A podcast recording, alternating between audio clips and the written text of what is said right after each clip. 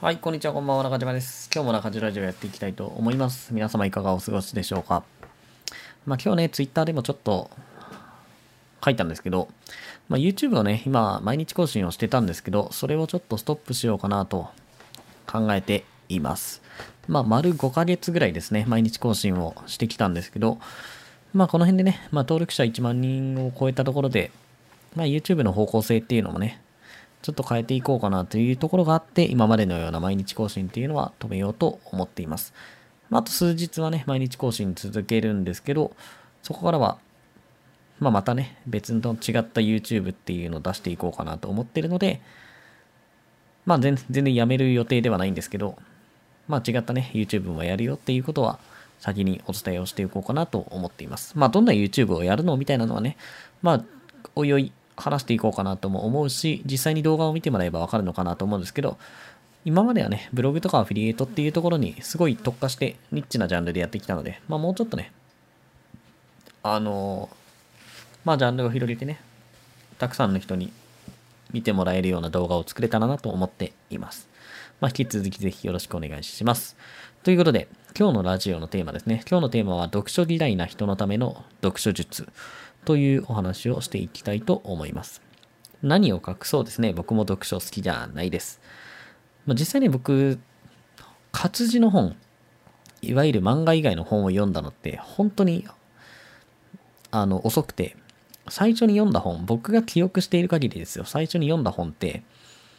大学生の頃ですね。大学2、3年生の頃に初めて読みました。何の本読んだかも覚えてるんですけど、本はね、ダヴィンチコードですね。当時ダヴィンチコードって、まあ映画とかもね、やってて、まあ、その、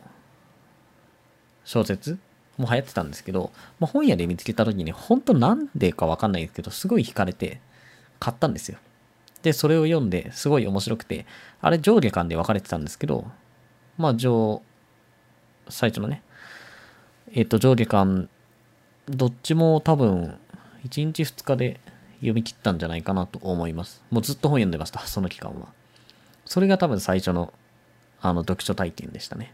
もちろんね、その学校の授業とかでは本読む機会とかあったし、読書感想文とか、小学生の頃からあったんですけど、自分から進んでね、わざわざ本読んだりはしませんでした。周りは結構本読んでて、例えば僕ら世代だとね、バトルロワイヤルとかが流行ったんですけど、まあ、あれ活字が流行ってて結構活字のね、小説の方を読んでる子がいたりとか、あとハリー・ポッターとかね、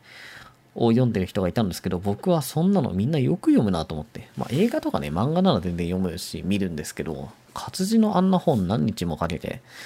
読むなんて本当考えられないとかって思ってたんですけど、まあね、大人になって年を取ったからかもしれないですけど、結構読書は好きになりましたね。まあビジネス書を読む機会が増えたんですけど、まあビジネス書だけじゃなくて、小説みたいなのも結構読むようになりました。はい。で、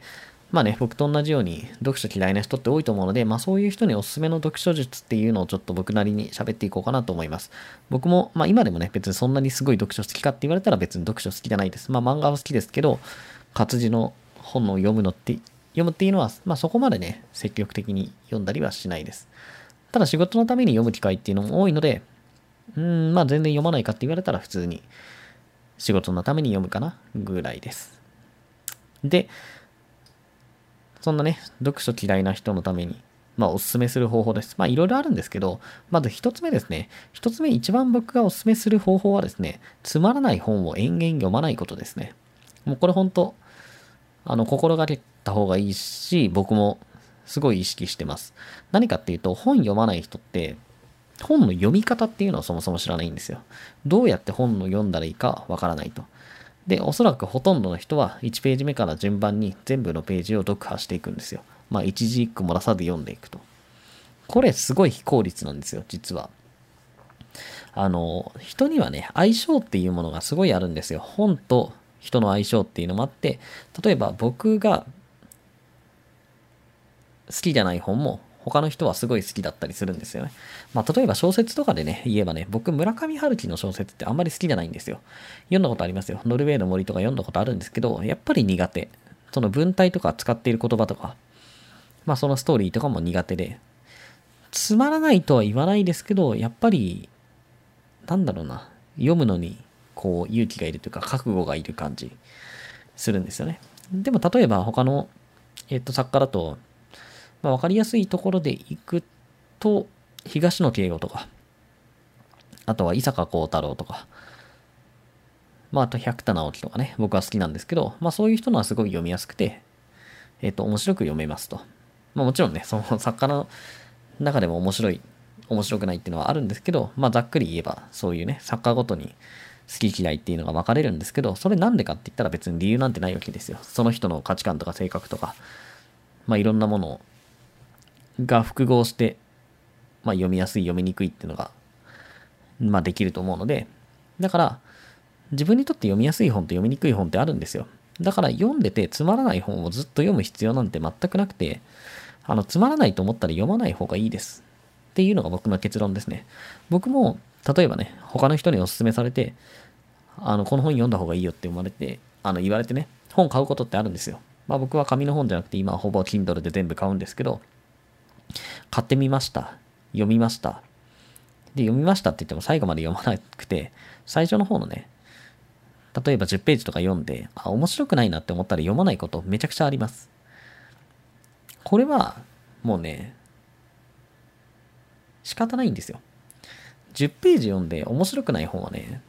最後まで読んでも面白くないことが多いんですよ。役に立つやつ、役に立たないっていうのは別の話として、もう自分に合わないことが多いので、そんな自分に合わない本を、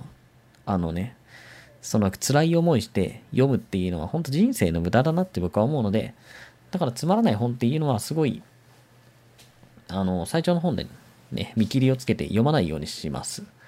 で、もっと別の本を読むっていうことですね。まあ、具体的に言うとですね、僕、ピーター・ドラッカーのマネジメントって本を、まあ、20、20歳、20何歳から読んだんですよね。20代前半で読んだんですけど、全く面白くなくて、うーん、多分、ほんと数ページ読んでやめました。まあ世界的に有名な本なんでね、すごいいいことは書いてあると思うんですよ。で、僕途中でやめてるんでそんなに詳しいことわかんないんですけど、まあ僕最初に読んだところね、あの企業とはそもそも何ぞやっていう話を書いてあったんですよ。でも、僕その時は経営者でも何でもなくて普通のサラリーマンだったんですけど、そんなね、普通のサラリーマンが企業とは何だってめちゃくちゃ本質的な話が書いてあるんですよ。まあそんなの読んだところで、本当何の役にも立たないんですよね。それ読んだところで自分の年収も上がらなければ自分の仕事にもほとんど生きないんですよ。で、まあ難しい言葉でも書いてあるしっていうので、もう本当に合わずに、その、超有名なね、ピーター・ドラッカーのマネジメントはもうほぼ読まずに、そのまま放置しています。まあ今でも読んでないですね、結局。まあそういうのもね、結局タイミングとかもあるんで、例えば今読んだらすごい面白いと思うかもしれないし、10年後読んだらすごい面白いと思うかもしれない。でも30年後に読んでも全く面白くないって感じるかもしれないんで、それはわからないんで、だから別に楽しいとか楽しくないとかっていうのは全然あるんで、まあそれは全然、あの、そのままでいいんじゃないかなと思います。だから全部の本を全部読まなきゃいけないって思うと、本当にしんどくなって読書のハードルがどんどん上がっていくんで、あの、そういう本の読み方っていうのはしない方がいい。世の中に面白い本っていっぱいあるんで、僕もいろんな本を読んできてわかるんですけど、あ本当に自分が面白いって思える本っていっぱいあるんですよ。だからそういう本だけをなるべく読んでいくようにした方がいいです。だからさっきも、えっ、ー、と、例えば東野圭吾とか伊坂幸太郎の小説は好きですって言ったんですけど、まあこういう自分がね、好きな作家とかの本っていうのは大体ハマるんですよ。大体面白いです。まあその文章の書き方が同じだし、ストーリーの作り方っていうのも似てるんで、やっぱりどれ読んでも面白いんで、だからそういう読み方をするっていうのは結構大事かなと思います。まあ自分のね、好きな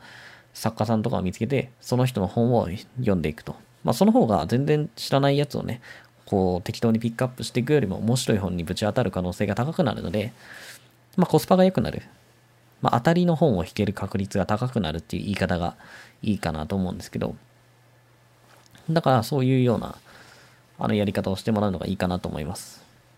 で、僕は結構本買うときにですね、Amazon のレビューとかを参考にします。Amazon のレビューがたくさんあって評価が高い本っていうのは、やっぱり面白い可能性が高いと思うので、そういうのを積極的に買うようにしています。で、その中で、例えばね、あの、すごいこれ、あすごい面白いなと思ったら、その、同じ作家さんの本を、作家さんっていうか同じね、著者の本を買ってみたりとか、まあ同じようなジャンルの本を買ってみたりとか、そういうことをね、したりしますね。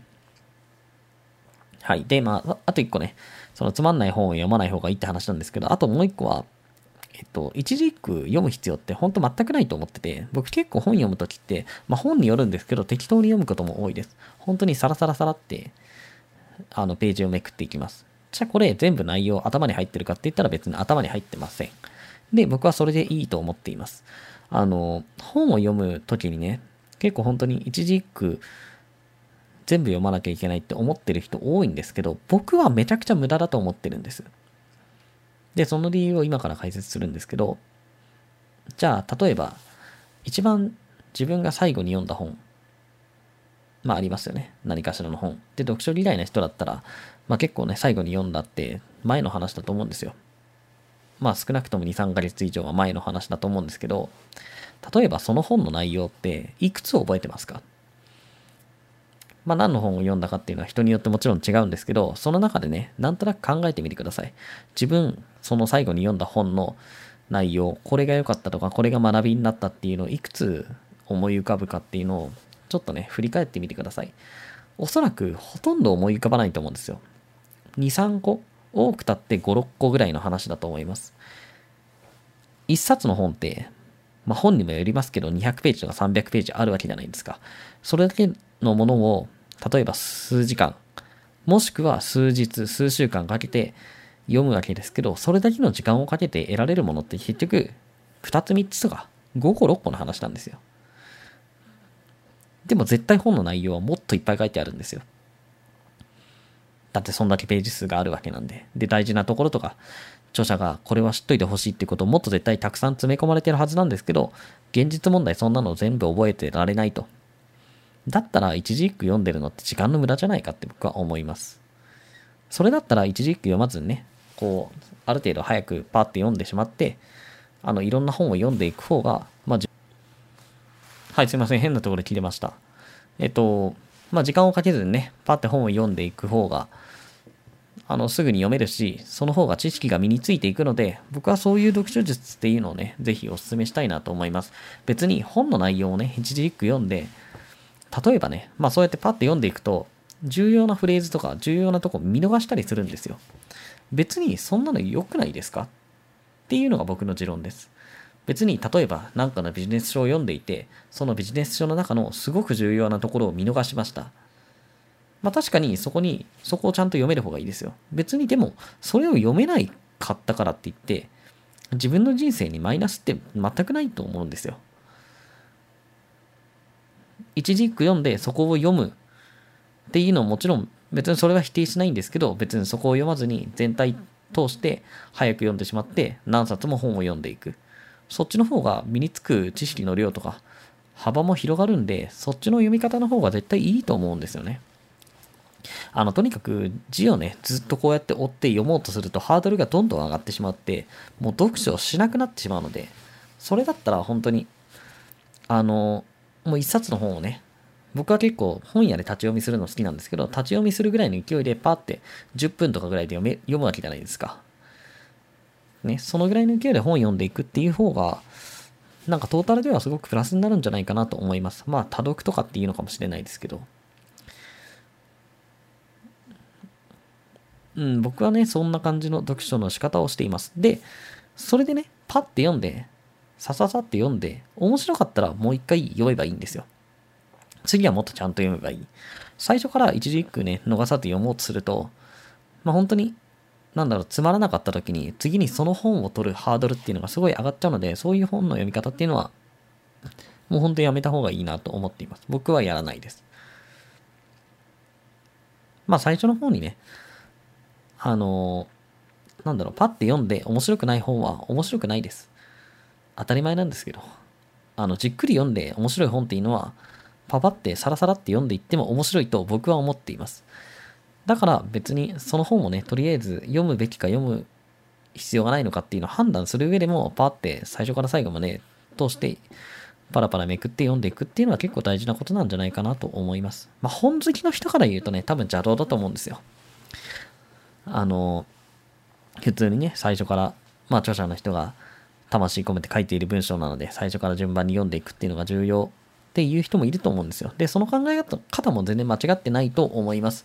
普通にそれは合ってると思うので、その考え方はその考え方でいいんですけど、ただほとんどの人は読書嫌いだと思うんですよ。まあ全年代でね、活字の本を読む機会っていうのがどんどん減っているというデータも出てるんですけど、だから、そんな中で、あの理想論だけでね、言っても、そんな本読まないわけじゃないですか、みんな。でも本って絶対読んだ方がいいんですよ。僕はね、あの本っていうのはマジで読んだ方がいいと思っています。なんでかっていうと、その本の著者っていうのは、もう人生をね、その書いた本の内容とかに捧げてきてるわけですよ。まあ、例えば、なんだ、まあ、ダイエットとかでもいいんですけど、ダイエット本とかあるじゃないですか、いっぱい。その人はダイエットに膨大な時間かけて、すごいお金とか、ね、労力を使って、その本出来上がってるわけですよ。それが、何時間とかで読めるってすごいことだと思うんですよね。もうその人のなんか集大成というか、その人の全部が詰まったものがそのぐらいの時間で読めるわけなんで、自分でやろうと思ったら10年、20年積み上げないとわからないようなこととかっていうのが本一冊にまとまってるんで、僕はね、それを数時間とかで読めるっていうのはすごい価値があることだと思うので、本を読むっていうのはすごい大事なことだと思っています。だから僕もなるべく本は読むようにしています。まあ、たださっきも言ったみたいにね、つまらない本読んでる時間はないので、本当に面白い本しか読まないです。だから誰かが、これはめちゃくちゃおすすめだっていうことを言ってる人結構いるんですよ、ツイッターで。この本は本当にめちゃくちゃ良かったから読んだ方がいいよみたいな。そういう本だけを結構読んでます。まあもちろん気になった本をね、手に取って読むっていうこともあるんですけど、ただ基本的には、まあ誰かがおすすめしてる本っていうのを読みますね。まあ人に、人がおすすめしてる本っていうのは外れが少ないので、自分でね、適当に、例えば背表紙とか表紙で買うより、あの手に取って読むよりも、まあ自分がね、ある程度こう信頼してる人が面白いっていう本は、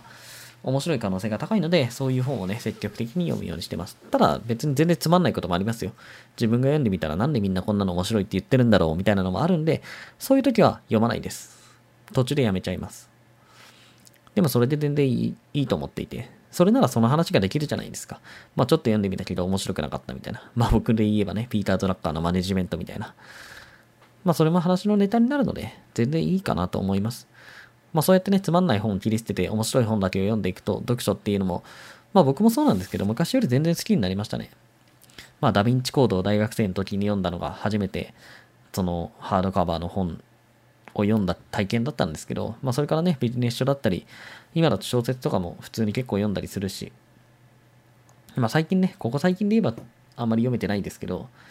まあそれでも読むことに対して、なんだろう、時間があれば読みたいなと思うので、まあ少しずつでもね、読書好きになれるといいかなと思うので、ぜひ、まあ読書嫌いな人は今日の話を参考にしてください。